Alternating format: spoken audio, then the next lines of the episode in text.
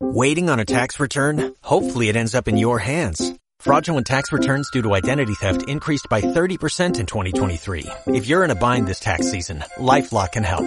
Our U.S.-based restoration specialists are experts dedicated to helping solve your identity theft issues. And all LifeLock plans are backed by the Million Dollar Protection Package. So we'll reimburse you up to the limits of your plan if you lose money due to identity theft. Help protect your information this tax season with LifeLock. Save up to 25% your first year at LifeLock.com slash aware.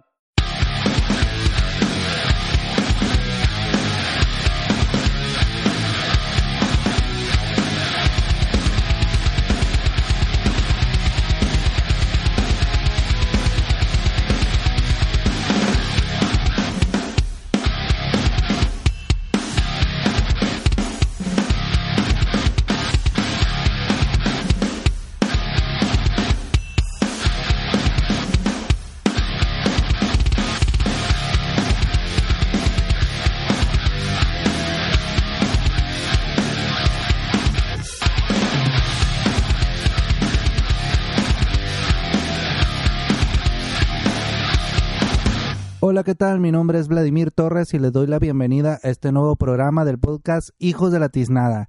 En esta ocasión me va a apoyar vía Skype mi gran amigo Víctor Adrián Aguilar, un excelente chef, una excelente persona y lo invité para que me apoye con el tema que vamos a tratar el día de hoy.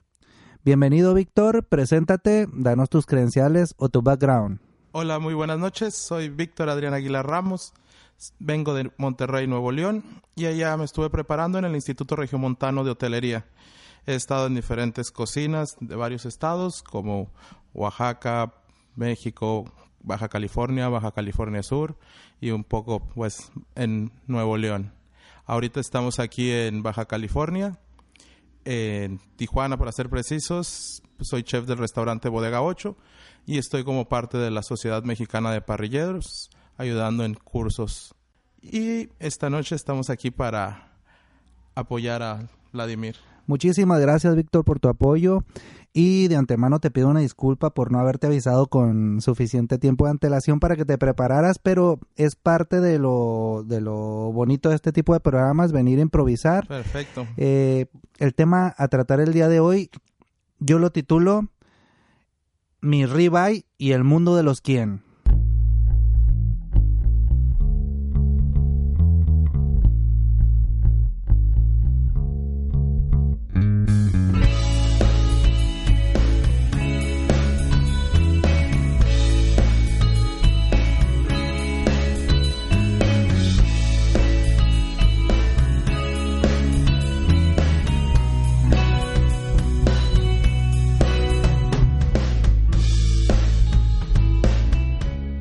Muy bien, intentaré explicar el tema de una manera sencilla, más o menos amena, porque en este tema entran diferente terminología o tecnicismos científicos, pero vamos a tratar de aterrizarlo y que sea absolutamente digerible. Vamos por ello. Por ahí escuché alguna vez que alguien mencionó que el podcast es explicar historias con sonidos. Eh, no sé si recuerdas, Víctor, de una película que, que salió ya hace algún tiempo, una película animada muy bonita que se llamaba Orton y el mundo de los quién. Me acuerdo bien. Del elefantito. Exactamente. En dicha trama, un elefante llamado Orton escucha unos gritos apenas perceptibles en una especie de ramita rosada, similar a los dientes de león que todos conocemos, que es esas ramitas esponjaditas que parecen de algodón, esos que tomamos y soplamos sobre ellos deshaciéndose en una gran cantidad de semillitas peludas voladoras. Sí. Esos gritos provenían de unas criaturas microscópicas que habitaban allí y para ellos esa ramita significaba todo. ¿Y a qué voy con esto? Pues que en esa ramita existía una vida u otro mundo que no se conocía. ¿Alguna vez te has preguntado qué ocurre microscópicamente en tal o cual lugar o en tal o cual objeto. Pues muchas veces pasa por la cabeza. Pues en este caso hablaremos de ese mundo escondido no visible que ocurre en la carne que consumimos. Hagamos un ejercicio. Imagínate una res que es llevada a un matadero. En el escenario ideal, pues ese animal, esa res es bañada y lavada con agua.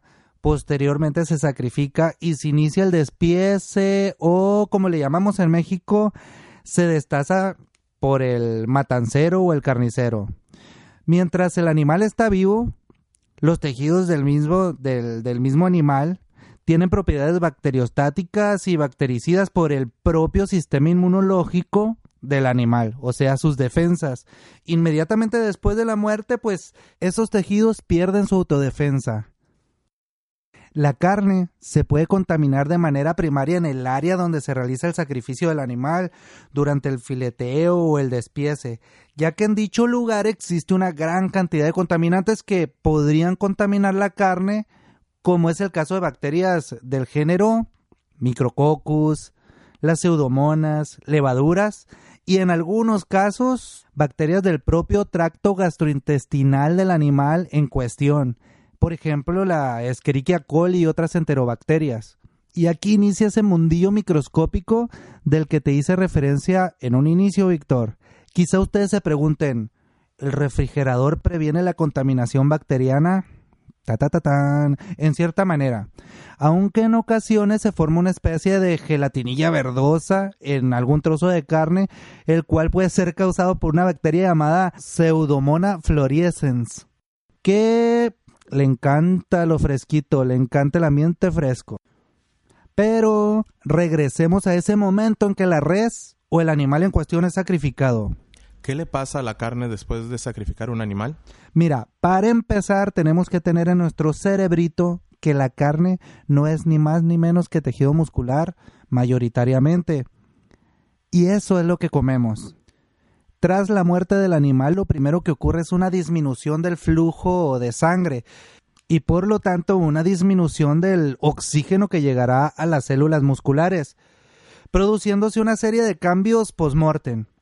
En primer lugar, la ausencia de oxígeno favorece la fermentación láctica de manera similar a cuando no tenemos la condición física y nosotros hacemos un esfuerzo excesivo eh, ya sea levantando algo pesado o hagamos ejercicio sin estar acostumbrados, ese músculo, como no tenemos la condición física, el oxígeno que nosotros le vamos a aportar al músculo es insuficiente. Por lo tanto, se produce ácido láctico.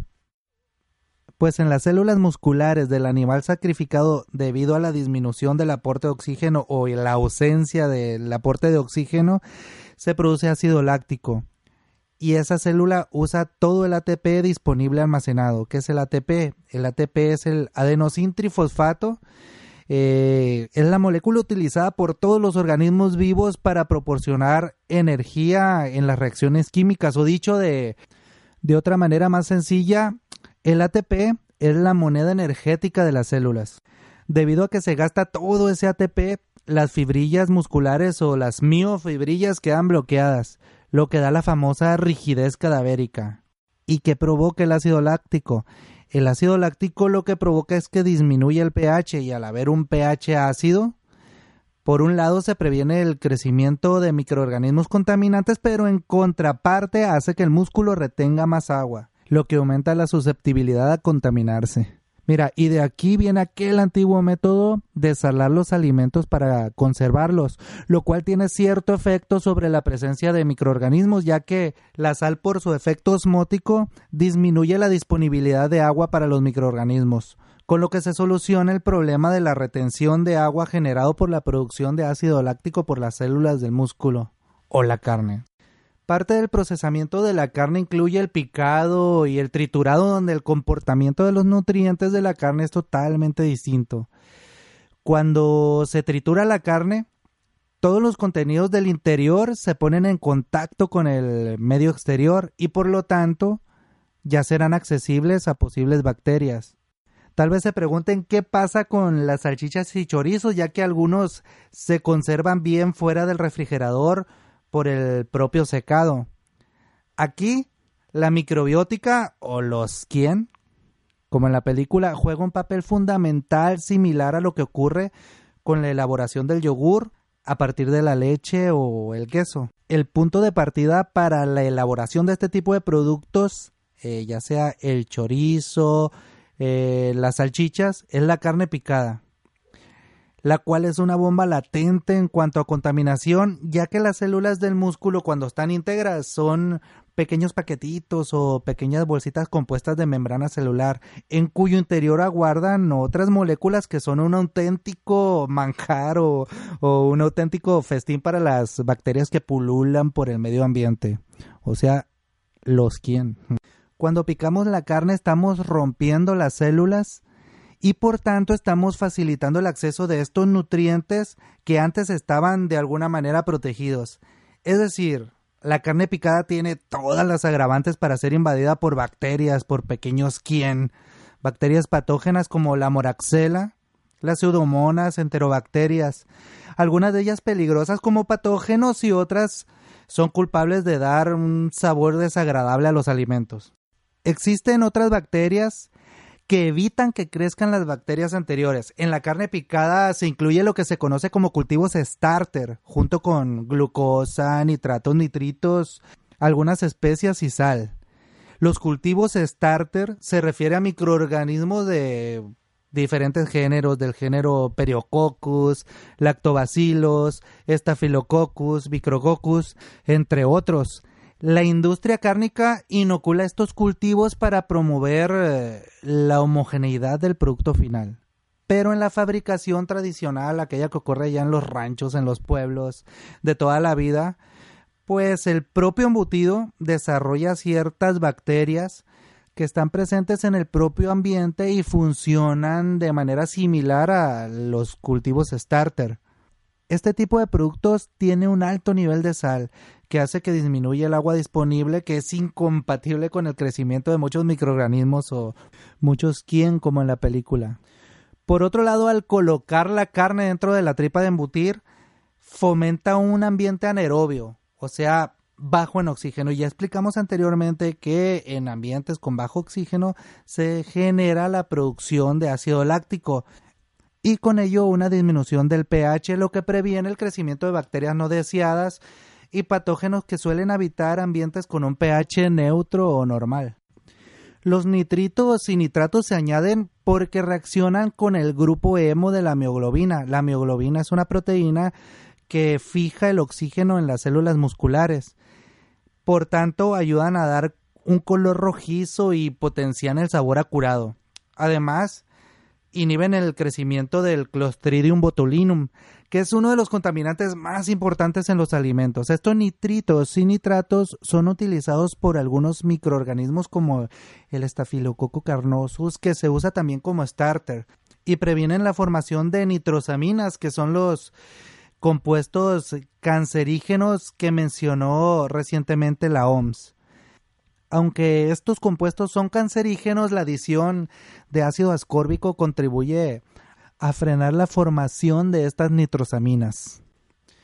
Hay algunos países con ambientes húmedos donde se utiliza el ahumado de la carne para la desecación, pues a mayor humedad, como dijimos anteriormente, a mayor agua, más proliferación bacteriana. Además, el ahumado contribuye a generar compuestos como los fenoles, que son antimicrobianos y dan ese sabor particular al embutido. En algunos embutidos se forma un polvillo blanco o verdoso. En ese caso, lo más probable es que sea proliferación de hongos. Los más comunes son del género Penicillium o Aspergillus y por supuesto también contribuyen a aportar sabor. No son para nada peligrosos, pues son los mismos que encontramos en algunos quesos como el queso gorgonzola o el queso azul. Mm, se me antojó. Con esto doy por terminado un breve panorama de lo que ocurre allí donde nuestra vista no alcanza a percibir el mundo de los de los quién, el mundo de las bacterias que provocan la fermentación de este tipo de alimentos. Bueno, después de este mundo de tecnicismos eh, científicos que mencioné anteriormente, vamos a aterrizar el tema en, en cuestiones más de la vida diaria. Y aquí Víctor nos va a dar un panorama de qué es lo que debemos de hacer para mantener la carne que compramos en condiciones adecuadas para el consumo y algunos tips relacionados con este tema.